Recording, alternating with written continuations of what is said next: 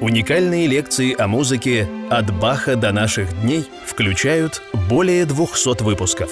Автор – легенда Московской консерватории, композитор Иван Соколов. Каждую неделю новая лекция о классической музыке. Подписывайтесь на наш канал и приглашайте друзей. Дорогие друзья, мы начинаем очередную 182-ю лекцию нашего цикла композитор Иван Соколов о музыке, и в ней мы продолжим, может быть, закончим наш разговор о прелюдиях Шостаковича ранних, опус 34. Когда я закончил предыдущую лекцию, 181-ю, и э, я рассказывал в ней про 15-ю мажорную прелюдию, вспомнил картину любимой моей художницы Зинаиды Серебряковой, картину сенсационную.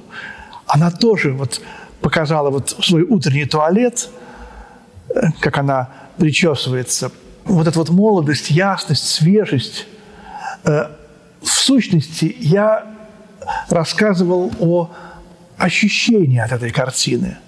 А перед глазами у меня была другая ее картина, как ребята, дети ее сидят и кушают супчик за столом. Тоже потрясающая картина. Наверняка есть какая-то другая картина где утренняя песня Заболоцкого, э, стихотворение, которое я прочел, где стоит Заболоцкий, стоит его жена Екатерина и маленький сын Никита. Ведь эта вещь, э, стихотворение Заболоцкого «Утренняя песня», она в сущности является описанием некоего автопортрета семейного – это классическая совершенно идея, направление в живописи, которое начала Серебрякова и которое уже поздний Малевич развивал после своего «Черного квадрата», неоклассицизм. Вы чувствуете, как подражали они классическим образцам. И вот э, автопортрет э, с семьей. Художник, жена и ребенок – вот это и есть утренняя песня Заболоцкого. И наверняка таких портретов в 20-е годы 20 века создавалось несколько, много. И одним из таких портретов является утренняя песня Заболоцкого. А мы идем дальше. 21-я прелюдия, пять четвертей, си мажор.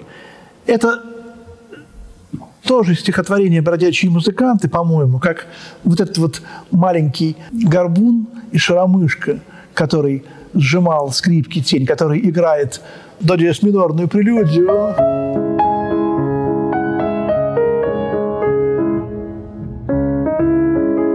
Пятую симфонию Малера. Он достал свою скрипочку, тогда Горбатик скрипочку приплюснув к подбородку – слепил перстом улыбочку на личике коротком и, визгнув поперечиной по маленьким струнам, заплакал искалеченный терим-там-там.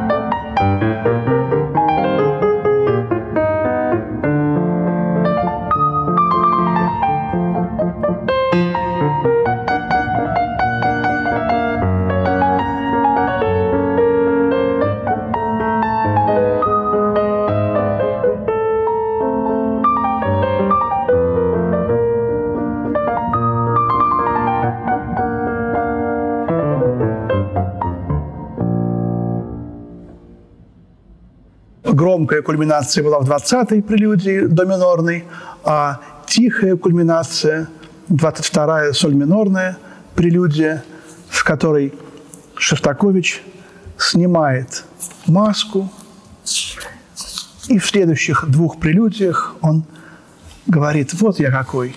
И у Заболоцкого тоже есть такие стихотворения. Конечно, во многих стихотворениях Столбцов, Заболоцкого, мы видим э, напомаженного, нарумяненного, такого молодого поэта, который искусственно что-то из себя делает. Но вспомним анкету когда Заболоцкий заполнял какую-то анкету, по-моему, все Абериуты ее заполняли. Там был вопрос, на кого вы хотите быть похожим? И кто-то писал там какие-то эксцентричные ответы авангардистов, поэтов, а Заболоцкий написал на самого себя. Гениальный ответ. Кто ваш любимый поэт? Там люди писали, там, написал Пушкин. Пушкин.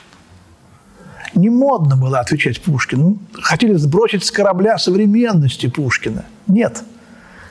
И вот тут Заболоцкий тоже играет с этим приемом, так сказать, одевания маски, с приемом отстраненности или остраненности, которая и в театре, и в живописи, и в музыке царила в то время.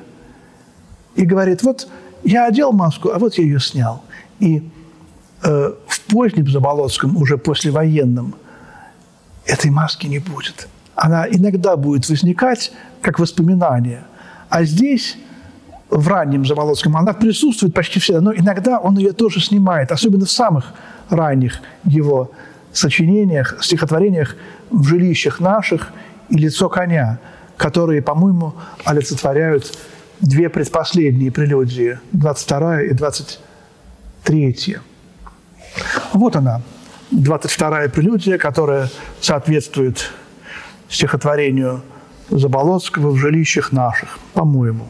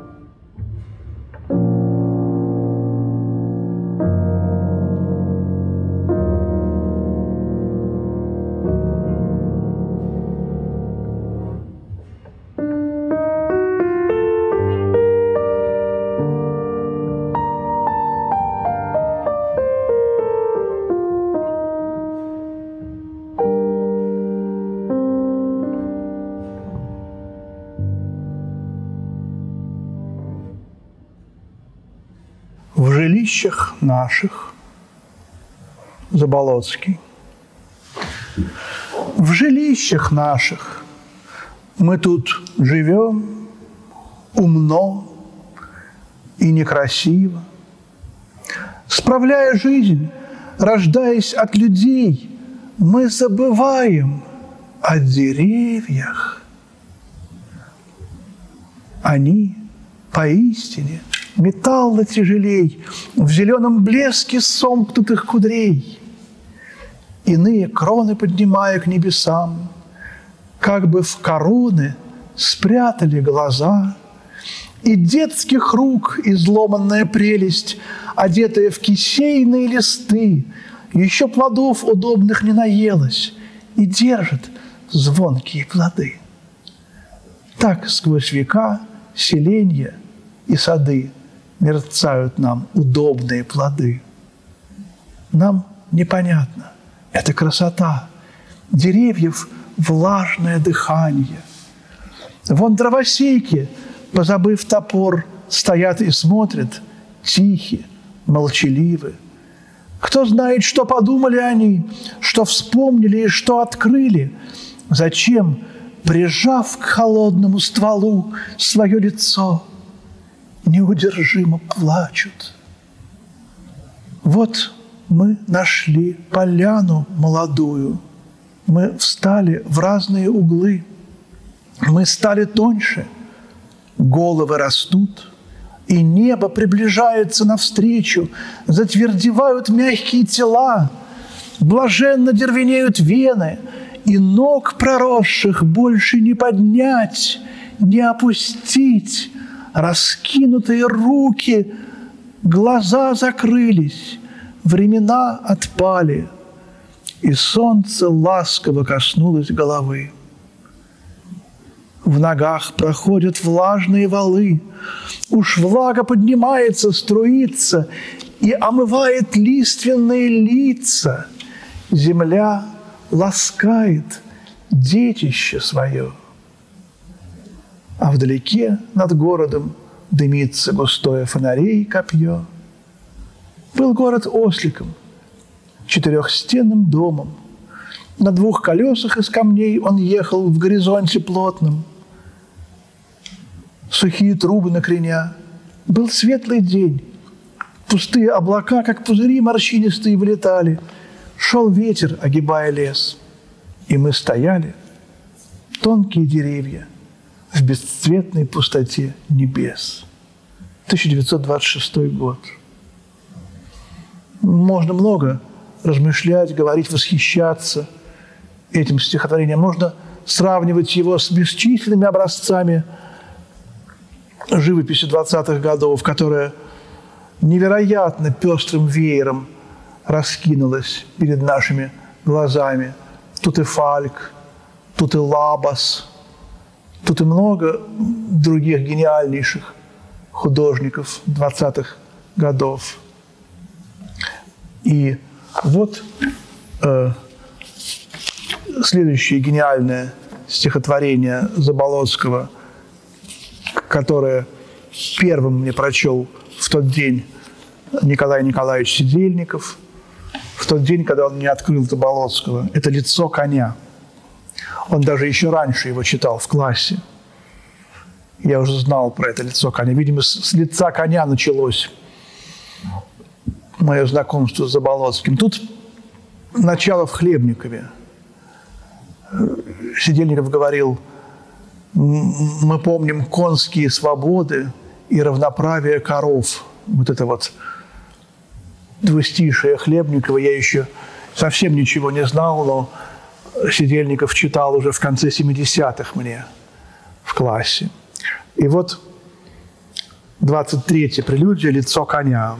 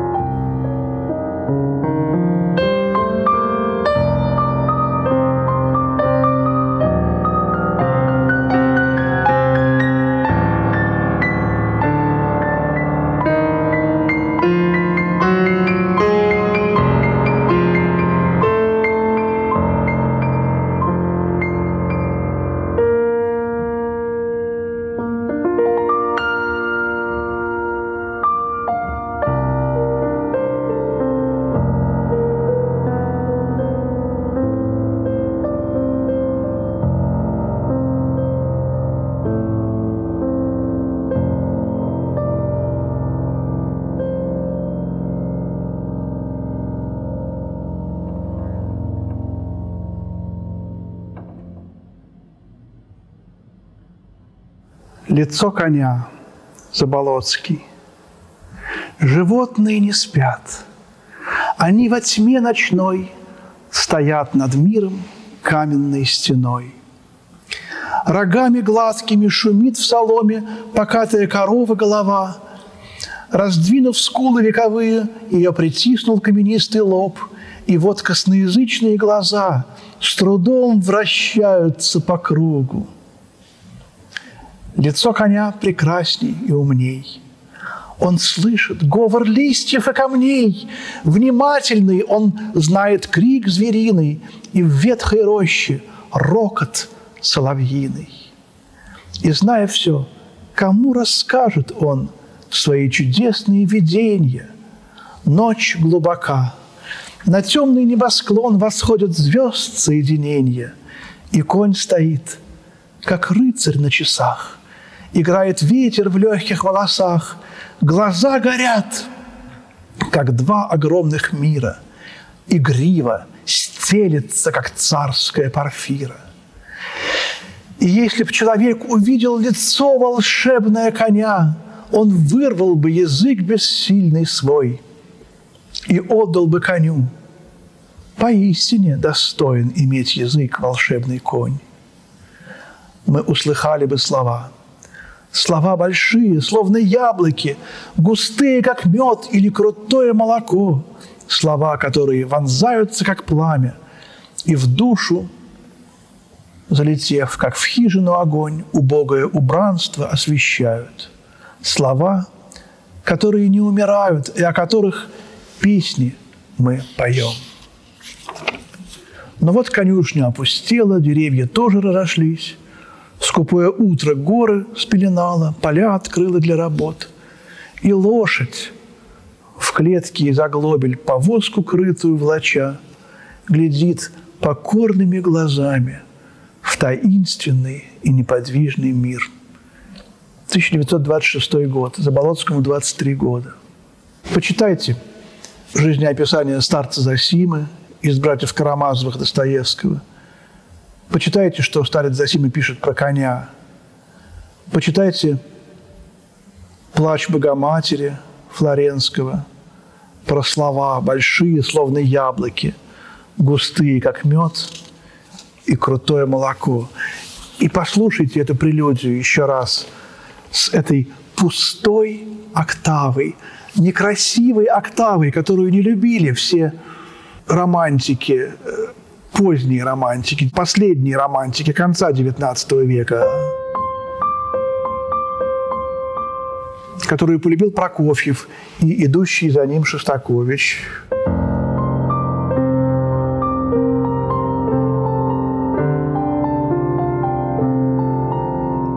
Вот тема почти Рахманинов, простите за эту ассоциацию,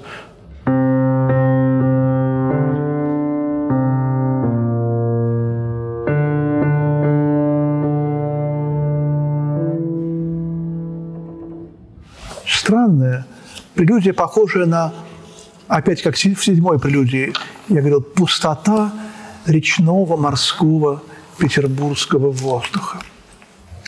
И вот последняя, 24-я прелюдия, гораздо более популярная, известная, «Гавот». В ней Шостакович апеллирует, опирается на Гавот знаменитый Прокофьева. И опять же, это как бы такая вот улыбочка. Он опять одел маску, но в конце он ее снимает. И у Шопена в конце прелюдии возникают прелюдии, начиная примерно с 15-й рыбемоль мажорной, где два образа. Не один образ, а два. В прелюдии должен быть один образ. Так устроена прелюдия. Это короткий один, э, так сказать, зарисовочка. Шопен разрушает форму прелюдии, делает из нее прелюдию трехчастную, с каким-то другим образом. Шостакович почти никогда этого не делает, но в последней, 24-й прелюдии вдруг эта трехчастность возникает. И маска в средней части срывается. Возникает что-то под подобная пятой симфонии, которая еще не, не, не написана. Вот эта вот тема.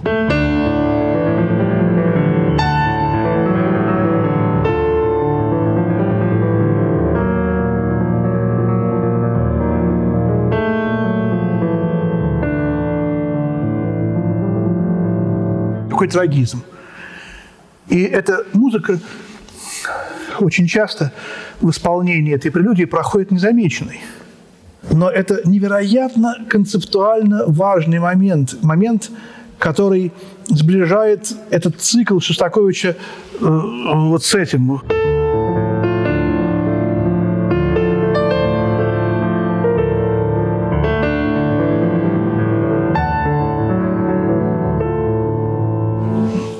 Чувствуете сходство? С последней прелюдией Шопена «Ре минор». Только одно отрицание мы слышали в рассказе. Отрицание в рассказе об этих прелюдиях. Отрицание романтизма, отрицание высокой, возвышенной музыки. Но здесь вдруг это возникает. Полистилистика. И Прокофьев, и Шопен, и маска, и ее отсутствие. И издевочка, клоунада, игрушечность, и серьезность, исповедальность, искренность, простота. И то, и другое –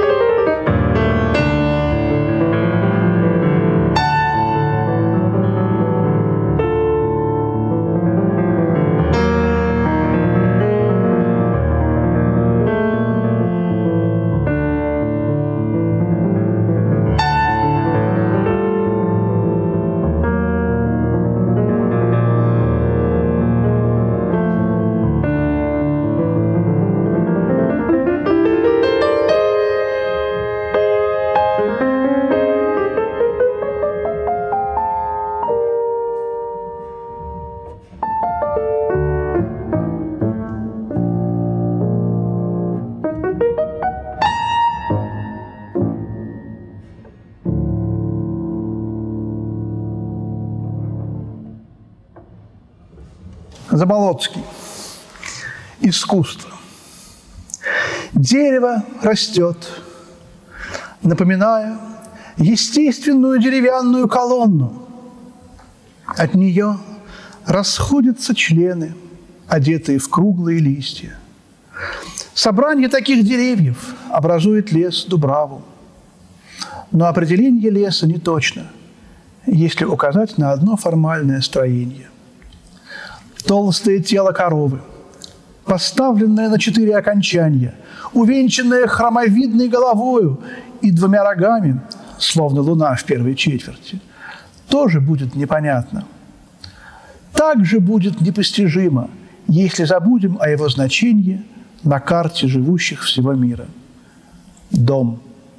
Деревянная постройка, составленная как кладбище деревьев – сложенная, как шалаш из трупов, словно беседка из мертвецов. Кому он из смертных понятен, кому из живущих доступен? Если забудем человека, кто строил его и рубил. Человек, владыка планеты, государь деревянного леса, император коровьего мяса, Саваоф двухэтажного дома – он и планету правит, он и леса вырубает, он и корову зарежет, а вымолвить слово не может. Но я, однообразный человек, взял в рот длинную сияющую дудку, дул, и подчиненные дыханию слова вылетали в мир, становясь предметами – Корова мне кашу варила, дерево сказку читала, а мертвые домики мира прыгали, словно живые.